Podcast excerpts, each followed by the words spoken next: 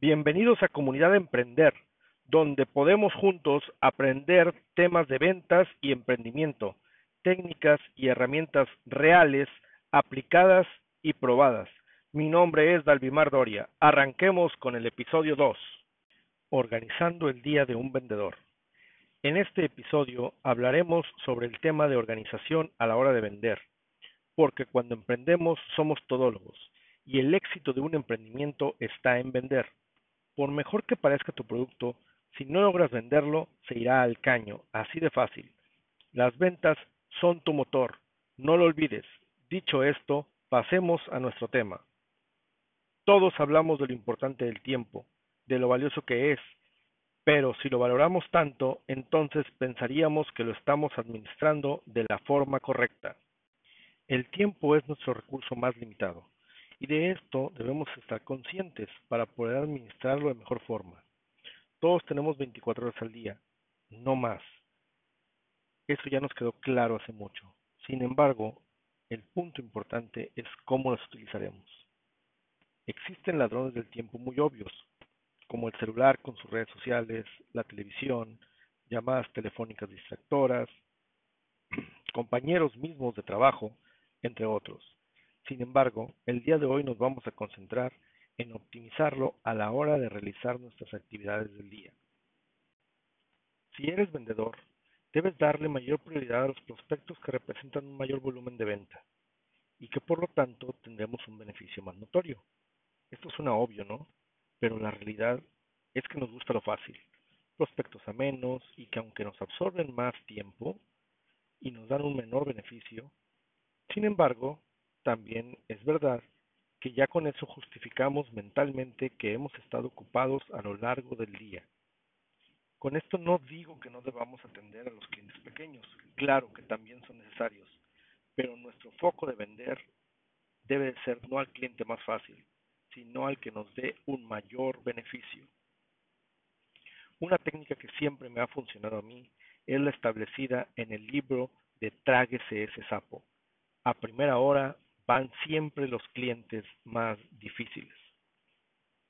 Todo buen día inicia con la organización, así que a primera hora, nuestra primera actividad debe de ser visualizar nuestra agenda del día, qué tenemos preparado para hoy. Que nada se escape de esa agenda. Primero, siempre, como les dije, van los sapos los clientes más complicados, pero que también son los más importantes para la compañía. Como vendedor, nos dicen que todos los clientes son importantes, pero la realidad es que siempre debemos enfocarnos en nuestra mayor parte del tiempo en los clientes que representen un mayor beneficio. Al final del día, estos clientes son los que pagan nuestro sueldo. Bueno, vamos al grano. ¿Cómo podemos organizar nuestro día?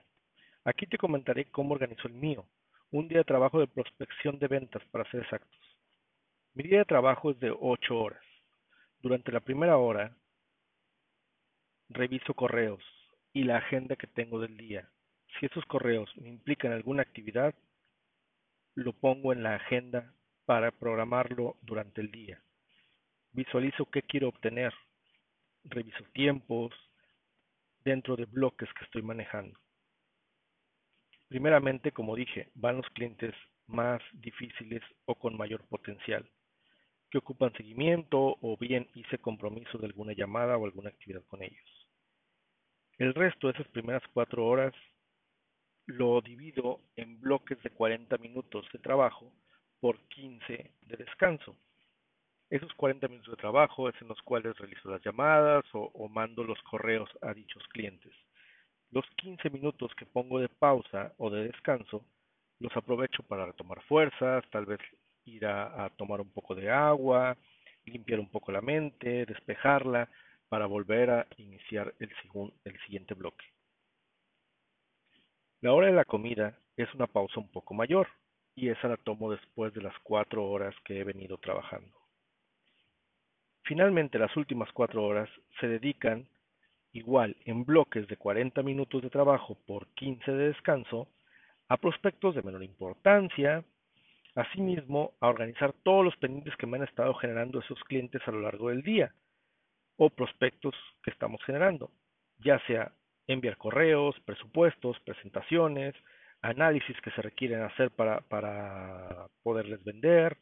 También aprovechamos para agregar pendientes de la agenda de próximos días, ir organizando próximas agendas de siguientes días, como dije, entre otras actividades de nuestra naturaleza como vendedor que no implican ya llamadas a clientes. Ya la tarde, por lo general, es cuando nuestros posibles clientes pudieran estar un poco más abrumados del día. Llamarles a esa hora o hacer intentos de ventas, para mí en lo particular, siempre he dicho que podría tomarlos un poco más, como les digo, un poco más abrumados, eh, fastidiados en sí.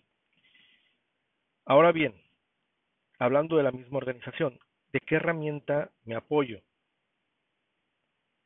Pues para mí, la que me ha venido mejor, y vaya que he probado varias, es Trello. Su forma es muy intuitiva de trabajar con sus tableros. Para mí la hace la mejor. Te la recomiendo ampliamente. La opción gratuita creo yo que es suficiente para poder trabajar, ya que puedes tener ahí un plugin de calendario y con eso es más que suficiente, siento yo, para tener todo bien organizado. ¿Quieres que hable un poco más acerca de cómo la utilizo? De cómo Trello me facilita mi trabajo como vendedor y mis embudos de ventas? Déjame en los comentarios y hago un episodio especial sobre el tema. Un paréntesis. Cuando prospectamos por teléfono es muy importante siempre hacerlo con una sonrisa.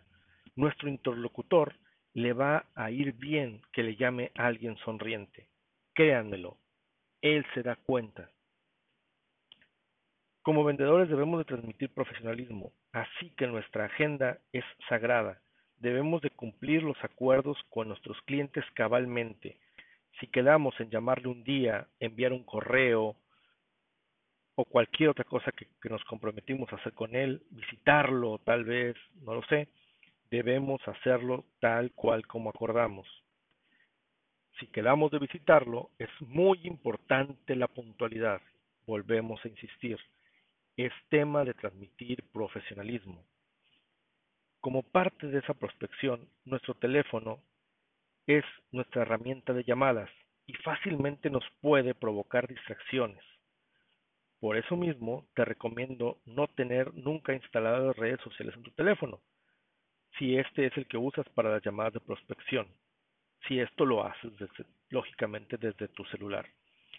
Sin embargo, hay quienes también tenemos que reconocer, las redes sociales forman parte de sus herramientas de ventas. Si este es tu caso, lo que te recomiendo es crear bloques por separado, en los cuales asignes horarios para cada actividad. Es decir, estructurar horarios en los cuales vas a realizar llamadas, otros en los cuales vas a atender redes sociales, o bien otros en los cuales también vas a dedicarte a contestar correos o cualquier otro medio que tengas para acercarte al cliente. Debes de tenerlo asignado en esos bloques.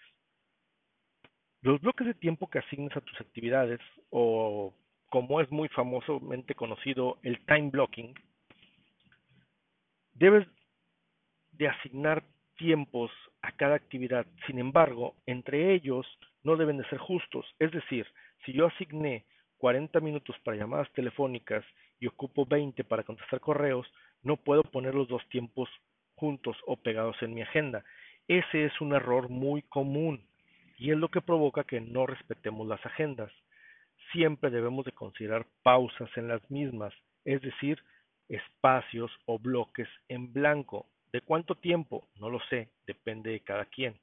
Pero, por ejemplo, si hacemos un bloque de una llamada de 40 minutos, nos puede suceder que al final de esas llamadas alguna de ellas se prolongue y sea inevitable.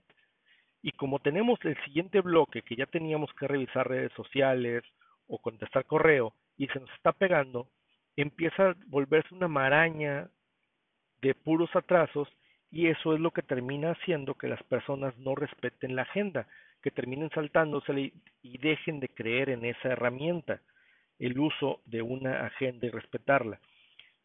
Sin embargo, si asignamos esos bloques o espacios en blanco, fácilmente esos bloques podemos usarlos ya sea para cuando esa actividad anterior se nos prolonga de más, o bien, si no se nos prolonga ninguna actividad de más, como les he dicho que lo hago yo, lo utilizamos para despejarnos un poco, poder respirar, estirar las piernas y que la mente se refresque y volver a arrancar con las actividades. Pues bueno amigos, hasta aquí el episodio de hoy. Espero haberte ayudado un poco y dejar una idea que te ayude en tu día de trabajo. Quiero cerrar este capítulo con una invitación a suscribirte a nuestra comunidad a través de mi canal y valorarme con cinco estrellas en la herramienta de podcasting que me escuches. Coméntame qué te gustaría que, de que hablemos aquí, ya que esas valoraciones y comentarios son los que me animan a compartir más información. Recuerda, todo el tiempo estamos vendiendo algo. Y si eres emprendedor, aún más. Hasta el próximo episodio.